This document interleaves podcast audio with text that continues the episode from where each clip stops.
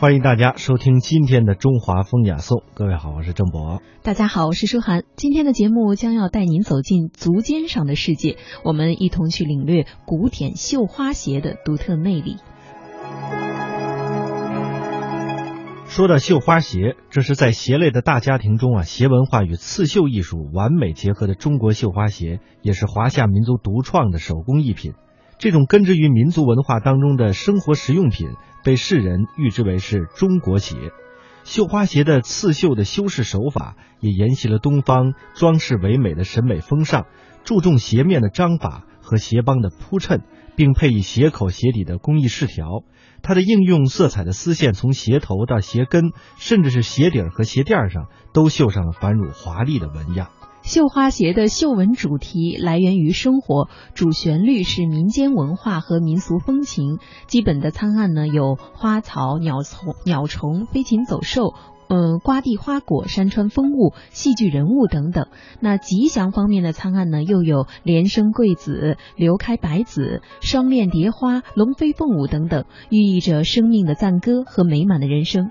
在华夏大地上，自从由母系社会转成父系社会以后，便形成了男耕女织的社会分工。历代妇女一代一代传承着古老的绣花鞋技艺，在不盈方尺的鞋材上，她们一针一线的述说。着各个朝代的审美观念、文化传统、伦理道德与时尚价值。早在唐宋时期啊，刺绣已经向着精细化的方向发展了。这主要是由它的社会环境所决定的。在男耕女织的封建社会当中，人们穿的鞋，秦汉之前没有男女之分，但是这鞋头一律都要弯曲上翘。两千六百年前的春秋战国时期，当时是群雄争霸，当时位于山西的晋国是一个小国。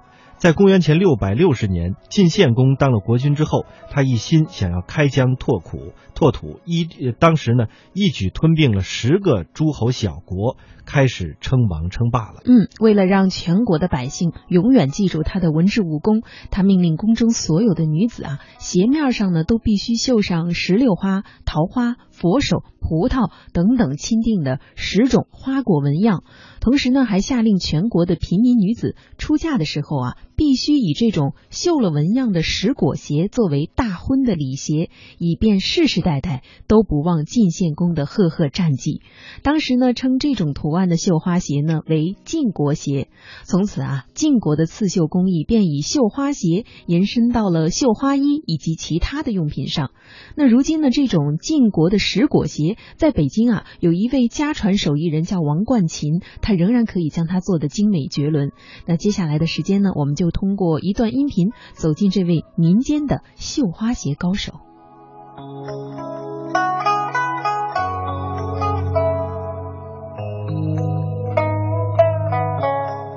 相比这些做着大买卖的老字号，王冠琴的绣花鞋做的有些低调。几年前，他做的一双绣花鞋“回头凤羽”，拍卖价高达四万元。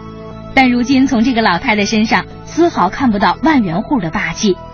王冠琴告诉我们，她做绣花鞋的手艺是真正的家传。王冠琴祖上是山东人，她的太姥姥就是个穿着小脚绣花鞋的大家闺秀，也是当地都出了名的刺绣名家。这心灵手巧的基因和祖传的刺绣技艺，从太姥姥传到了姥姥，再传到了妈妈，最终传到了王冠琴的手里。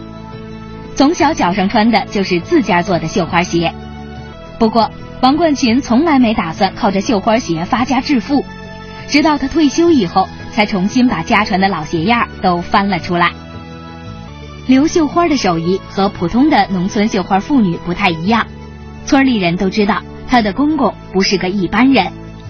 刘绣花的家里就挂着一幅精绣的老寿星图，这就是刘绣花的公公宁国喜早年间绣的。宁国喜，人称蝴蝶宁。民国时期和宫里的绣匠学来了全套的本事，这手艺如今被人们称之为燕京八绝之一的精绣。刚刚建国的时候，十大元帅服、领口、肩章都需要用刺绣的方式进行装点。本想拿到江浙一带找绣工，可苏绣虽然细腻，却无法衬托元帅服的大气。最终还是找到了精通精绣的宁国喜。请他专门用精绣的方法刺绣元帅服，京绣的一个“京”字儿，凸显出了北京手艺人的一种优越性。几百年来，天子脚下的阅历让这些靠手艺吃饭的人手中的线也平添了一股子黄气儿。王冠琴的绣花鞋和众多鞋匠不同之处就在于上边的绣花。年岁大了，王冠琴特意找来了一个精通绣花的姑娘，专门往鞋帮上刺绣龙凤。不过，看看这针法，一上一下的，比咱们常见的刺绣慢多了。其实，关键的区别就在这块被刺绣的布上。一般的刺绣都是在丝绸上完成，柔软轻薄，而绣花鞋都是在五六层布糊好的布胳膊上，不仅厚度增加了近十倍，而且用浆糊糊过之后硬邦邦的，能自己立起来。您可以自己试试，在硬纸壳上扎针得多费劲儿。因此，绣花鞋别看就绣在了鞋面、鞋帮上，刺绣的面积不大，可费时不少。王冠琴老师告诉我们，这样一双龙靴，一个人要绣上四五个月。同样是绣龙，刘绣花绣的速度显然快了很多。金线、银线就像普通的线一样，用线轴盘了起来。难道说这是用金子、银子打成了一根根极细的金属丝儿吗？轻轻的扭一下，金线的秘密暴露出来了。其实里边还是一根蚕丝线，在外边转着圈的包上了一层金。不过一上来，刘绣花并没有用这金线穿针引线，而是把金线固定在了绷子上。这是要干什么呢？其实，正如盘金绣这个名字。金线很粗，并不能用来刺绣，而是一根根的把它们盘成图案，用丝线固定住。不过，用金线盘出花纹，可不光是因为金线粗这个客观原因，更因为古代金绣中用金线盘出的那个图案——金龙。您看这条龙身上的龙鳞，分别是朝着不同方向的金线，可顺着光线一看。真的犹如龙鳞一样，有着丰富的层次。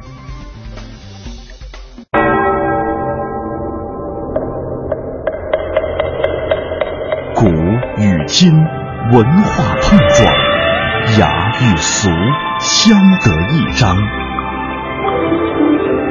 与古人对话，和文化同行。这里是中华风雅颂。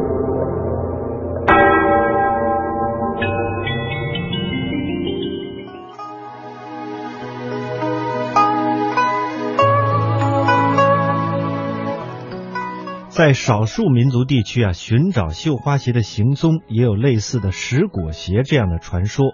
说的是聚居在甘肃省积石山大河家一带的保安族，至今还保留着穿绣花鞋的民族传统。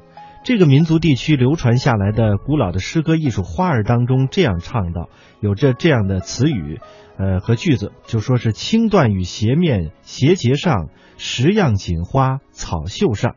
历代文人的笔下所形容的侍女走起路来也是婀娜多姿，尤其是连步挪移之间啊，裙摆下不经意露出这个鞋尖儿，上头可能是一朵牡丹，也可能是孔雀的绣花，都在这种千姿百态当中绽放，引人怜爱，也令人遐想。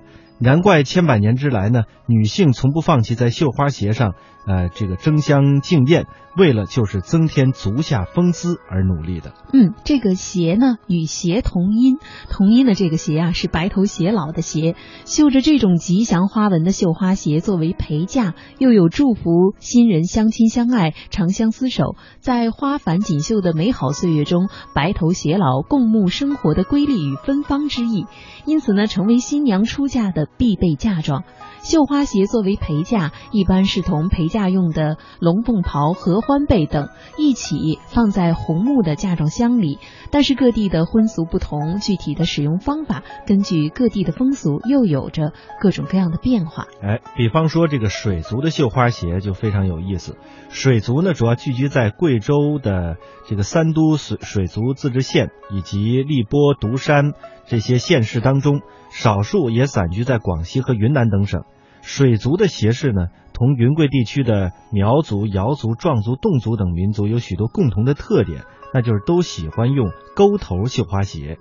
哎，他们呢是先用这个竹笋叶儿剪出鞋底的模型，再用这个旧布依着样子层层加厚，做成这个千层底儿，再将剪好的鞋面啊罩上呃绒布绣花，各式各样的图案，多为一些禽鸟花卉。有的时候在鞋头呢缀一些毛线绒球，最后是将这个帮和底儿缝合在一起。一般来说呢，制作一双绣花鞋，熟练的妇女大概需要两到三周的时间，而普通的妇女呢，需要更长的时间才能完成。我们再来说说侗族的绣花鞋，呃，说的更准确一些，其实是侗族的女凉鞋。因为侗族啊，主要分布在贵州、广西、湖南等地，由于所处的地区呢气候潮湿，服饰呢多以透气性好的裙子、绑腿凉鞋为主。深受侗族妇女喜爱的绣花凉鞋，这个鞋子呢是以布料的手工缝制，鞋底呢为麻线纳成的布底，工艺十分讲究。该鞋的造型呢也是很别致，呃，只要后跟有鞋帮。鞋头呢以细长的布条与鞋尾相连，既简单明快又坚固耐用。在细布条、尾帮等处呢绣有花卉，中间呢又以金属片点缀，凸显了侗族刺绣一丝不苟的风格，表现了侗族多姿多彩的传统文化。这样的鞋饰呢，穿着不仅凉爽实用，而且是美观大方。哎，我们再来说说壮族的回头绣花鞋。为什么说回头绣花鞋呢？因为都是妇女经常穿的。呃，这鞋头啊有钩，就像是一艘龙船一样。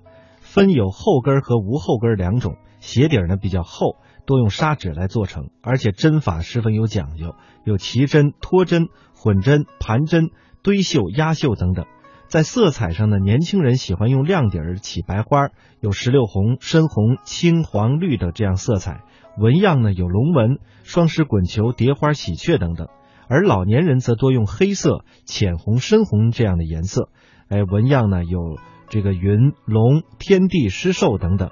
那么这个我们说的回头女绣花鞋，应该准确来讲是这样说的：这鞋尖啊呈三角的锥状，在肩部呢呈回头状，鞋面多为蓝布，上有用黄红绿线绣成的花草图案。鞋底儿多为用麻线纳的千层底儿，针脚十分细密，而且呢，穿着起来也十分耐穿。